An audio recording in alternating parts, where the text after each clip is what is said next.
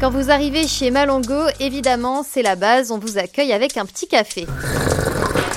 Direction l'usine où tout commence avec les grains de café vert. Ils sont cueillis à la main par les petits producteurs du Brésil, du Costa Rica, d'Éthiopie ou encore du Laos, une quarantaine de pays à travers le monde.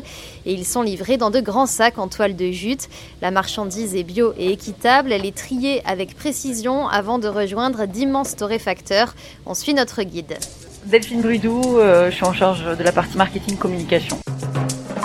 C'est un peu comme euh, une recette de cuisine. Donc il y a le comité de dégustation et le, le département qualité qui mettent en place un périmètre, une recette pour un usage, pour euh, une méthode de, préparation. Si vous cherchez sur un café euh, un peu plus d'acidité ou alors de l'amertume, ben vous avez une action sur la torréfaction. La torréfaction à l'ancienne, c'est euh, torréfaction lente traditionnelle en 20 minutes. Donc on laisse le café se cuire progressivement et tout ça est ajusté pour avoir le meilleur dans chaque tasse. Pour être sûr que la recette est respectée à la lettre, des torréfacteurs en chair et en os surveillent les machines.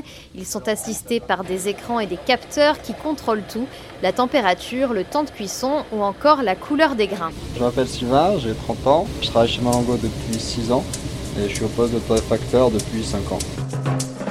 C'est quoi votre mission principale ici? Bah, C'est d'alimenter les lignes euh, en café et du coup de torréfier en respectant les tolérances, les couleurs, les goûts demandés.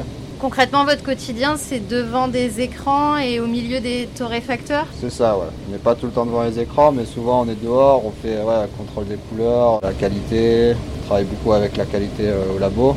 C'est un travail qui est assez passionnant, donc on s'intéresse beaucoup au café. Après, de là, on découvre que c'est pas juste euh, une boisson ou un grain de café, c'est vraiment euh, un produit euh, qui a une vie en fait, qui est vivant. Le café, un produit vivant dont on pourrait dire encore mille et une choses, mais les torréfacteurs ont du travail, on les laisse à leur mission.